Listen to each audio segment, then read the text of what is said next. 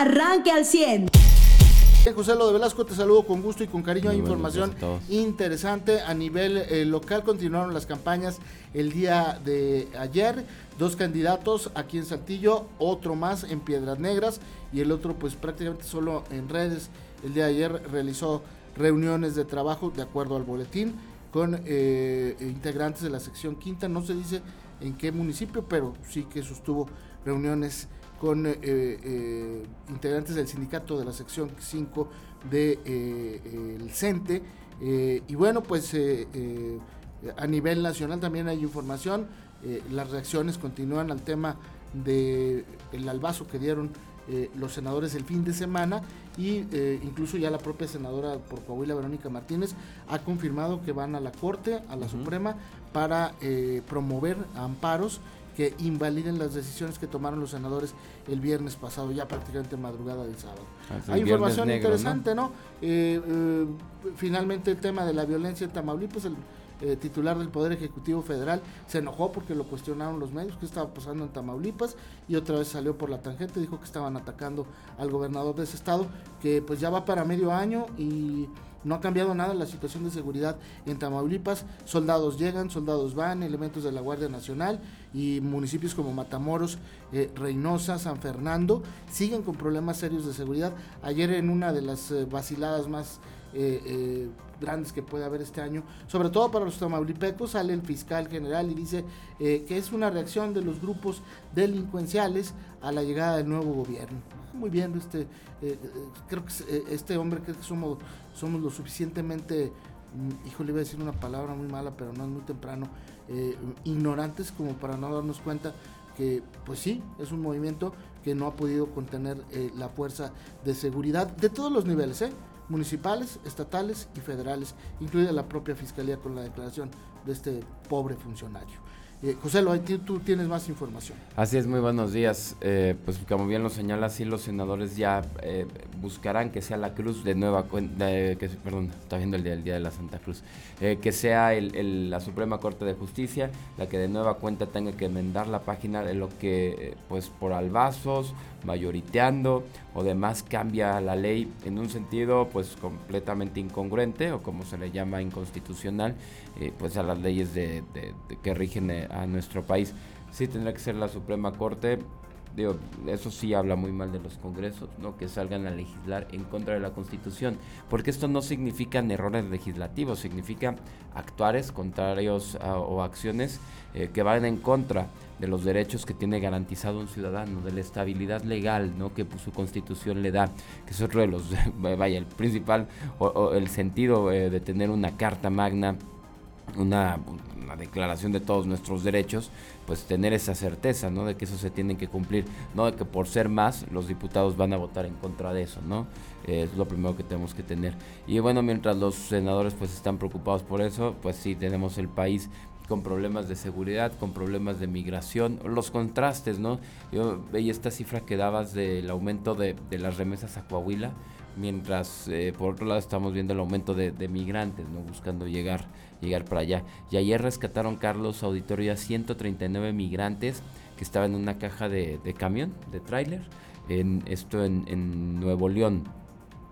Eran, eh, según el Instituto Nacional de, de Migración, pues en la carretera Monterrey-Reynosa, a la altura más o menos de el ejido El Encanto, donde pues uno de estos camiones ya al pedirle que le que, abriera los sellos y demás en estas cajas, no, que no lo puede abrir, aquí tiene las puertezuelas, ¿no? Como eh, se asoman y sí, todo el camión estaba repleto de, migrantes, de los 139, 117 eh, eran de Guatemala, 15 de Honduras y 7 del Salvador, pues sí, obviamente no sabemos hacia dónde eh, se dirigían o dónde los iban a dejar, si se iban a cruzar o no, y pues bueno, 28 eran parte de familias completas de Guatemala principalmente y pues eh, también habían eh, adultos, perdón, menores que viajaban sin adultos o, que son puestos a disposición del sistema DIF ahora ahí en, en Nuevo León. Es decir, los temas de migración y de seguridad pues no se han frenado, yo no he visto también ningún cambio, ¿no? mientras nos peleamos por cosas de inconstitucionalidad, no vemos un Senado, un Congreso eh, y, una, y las dependencias federales preocupadas por esto.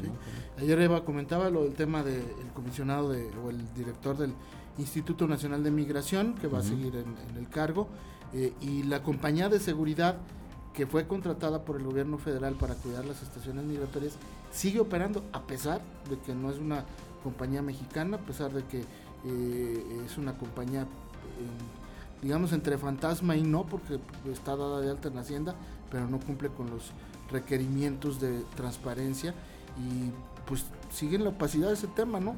Eh, además de ser un crimen de 40 migrantes muertos, de un funcionario que sigue eh, en el cargo y que prácticamente fue vinculado a proceso en libertad condicional, pues es, un tema de opacidad los que van a seguir sufriendo son los eh, magistrados de la Suprema Corte de Justicia.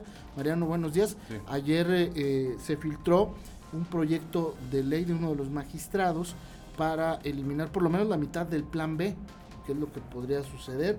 Y pues reaccionó la presidencia de la República, se enojaron por la filtración. No sé por qué se enojaron, si los mexicanos tenemos derecho a, la transparencia y a conocer las cosas, ¿no? Y finalmente pues, es un poder independiente, autónomo, que tiene la posibilidad de actuar como quiera. Y, este, y así como emitió esa recomendación para que el Senado, eh, eh, bueno, la orden de hecho al Senado para que ya apruebe los consejeros y Monreal tuvo que decir, sí, este, pues voy a ver si llama una sesión extraordinaria para aprobar los, a los consejeros del INAI, aunque su propia bancada no quiere y pues él ya no tiene la fuerza moral ni, ni nada para, para convocarlos pues también tiene la posibilidad de establecer pues, en lo que consideran ellos el respeto a la ley las reglas pertinentes para que se cumpla la Constitución. Y si eso implica modificar una ley o alterarla o este, corregirla y demás, pues eso será lo que se tenga que hacer, aunque haya personas que les pueda molestar esto. Y es porque se requiere un entorno de, legalidad que esa, en particular esta opacidad que menciona Charlie del, del sistema migratorio, es algo que no se puede dejar así nada más, porque, o sea, no se puede dejar así como, ah, es una opacidad, este, meramente, ¿no? Porque pues, hay opacidades que a lo mejor pueden ser como, eh, pues que podremos considerar como opacidades no graves, ¿no? O, al menos decir, ok, en esto no está muy claro, pero este, a lo mejor pues no importa tanto. Pero creo que en particular en esto que se trata de el tema de la seguridad de las estaciones migratorias y el hecho de que dependan de una empresa que es del cónsul, bueno, que el que está encargado del cónsul. el cónsul honorario. honorario. de Nicaragua. Ese este, cargo no existe. ¿eh? Sí, no, no, pero, pero bueno, o sea, es un funcionario centroamericano que se encarga de la seguridad de las estaciones migratorias a través de una empresa este, constituida de forma rara, medio opaca, como tú dices, ¿no? Cuando la trata de personas es hoy por hoy el principal ingreso del crimen organizado no puede, yo creo que no cabería o no debería caber la opacidad en un tema como ese. Es decir, ¿cómo es posible que el, órgano mexicano, la institución mexicana que se encarga del cuidado y atención de los migrantes y también de la defensa, o debería dedicarse a la defensa de los migrantes en el extranjero, de los migrantes mexicanos en el extranjero, eh, pues esté encargada de su seguridad con una empresa opaca en ese, ese sentido, cuando también lo que hay es una trata de personas con migrantes y que hemos visto casos de trailers abandonados con gente adentro, personas que murieron abandonadas en el desierto, personas que se ahogan también al intentar cruzar algunos eh, ríos y cuerpos de agua. Es decir, cuando hay eh, personas que aquí estableció el gobernador que tenían medido que les cobraran hasta ¿cuánto? 7 mil dólares o cuánto, algo así por, por el traslado. Es decir, cuando es un negocio tan lucrativo del crimen organizado, ¿cómo es posible que una empresa opaca ¿no? presuntamente con un titular de Centroamérica, se esté encargando de eso. Entonces, pues más bien deja al, lugar a pensar que no es opaca sin querer y que no es opaca por alguna razón que, que no afecte, sino al contrario, ¿no? que puede estar más bien vinculada al principal beneficio de esa opacidad, que es que el crimen organizado tenga mejores posibilidades de trata de personas utilizando a los migrantes. Sin duda alguna. Y, ahí el, tema es que yo no veo una reacción de nadie, ¿eh? ni incluso ni de los norteamericanos. O sea, parecía que les conviene que esta situación se mantenga como está. Y bueno, pues parece que nadie reacciona, ¿no? Este, ni los propios migrantes, nadie. Eh, finalmente... bueno, los, migrantes están en una, una situación de vulnerabilidad en la que, pues como están en una situación ilegal, pues tampoco es como que puedan exigir alguna cosa, ¿no? Sí, no, pero me, parece que hay un, un, par de liderazgos en el país que tiene que ver con el tema de los migrantes y no reacciona. Del pobrecito señor este Solalinde ni hablar, ¿no? este, un hombre que perdió completamente la razón eh, al llamar profeta al presidente de este país, ¿no? Y a mí me llama mucho la atención que lo vimos sacerdote. Me parece que tiene un tema ahí de salud mental, porque ya cuando un sacerdote le llama profeta a un hombre eh, de la política, es que algo anda mal en su cabeza, pero también en este país. Sin ningún fanatismo es signo de salud mental. no, no, no, podemos decir que sí sea, ¿no? No, no, por supuesto que no. Lo que me llama la atención es que venga de, un sacerdote, aunque entiendo que este hombre Solalinde pues ya es un hombre de avanzada edad. Usted ya está informado. Pero puede seguir recibiendo los acontecimientos más importantes en nuestras redes sociales. Nuestras páginas de Facebook son Carlos Caldito Aguilar, José Lo de Velasco y Mariano de Velasco. Al 100.